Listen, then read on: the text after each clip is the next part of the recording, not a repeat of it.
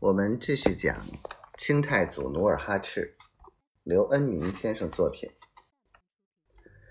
父女二人正唱着，忽然从那柳林东边闯进两个身穿袍褂的女真汉子。那俩汉子拨开众人，走进圈内，从腰间拔出腰刀，逼近那卖唱的女孩子。嬉皮笑脸地说：“恭喜恭喜！我们二人奉命请你进山，快快收拾收拾吧，别当着要饭花子了。”那弹三弦的老人见势不妙，慌忙丢下三弦儿，上前施礼道：“官人莫急，官人莫急，俺妇女本是贫寒之家，进不了高门贵府，望官人高抬贵手。”那个虎背熊腰的汉子见老头搭话，就把腰刀插进腰间，又呲牙笑着，对弹三弦的老人说：“莫客气，莫客气，我家祖宗是苏子河建州有名的酋长，和李总兵有老交情。他最喜欢汉人小妞，只要你们妇女愿意，一看外兰酋长贫富都不会嫌弃的。”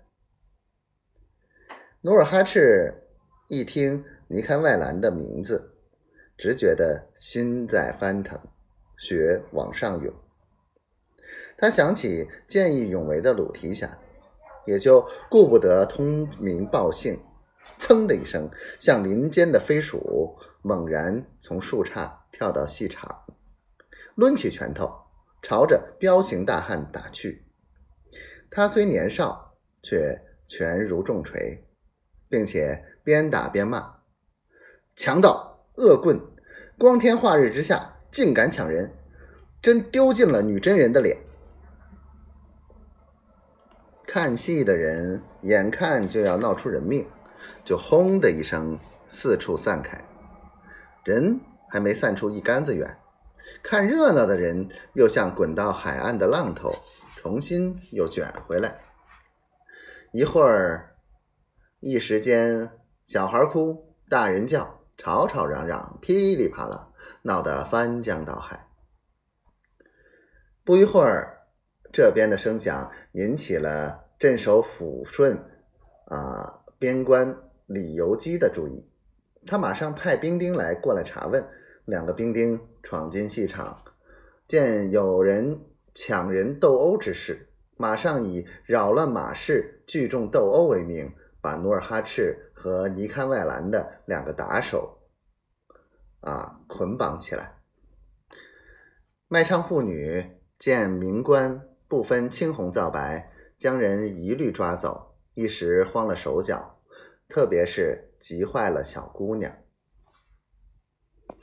这小姑娘姓范，名梨花，是抚顺军士范洪的孙女，嘉靖十四年。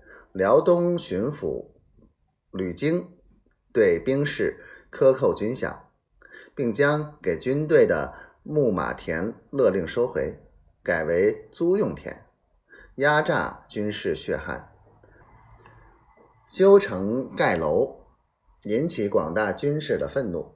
他们冲进府巡抚大院，砸烂城门，痛打吕京的爪牙，火烧私造的驿册。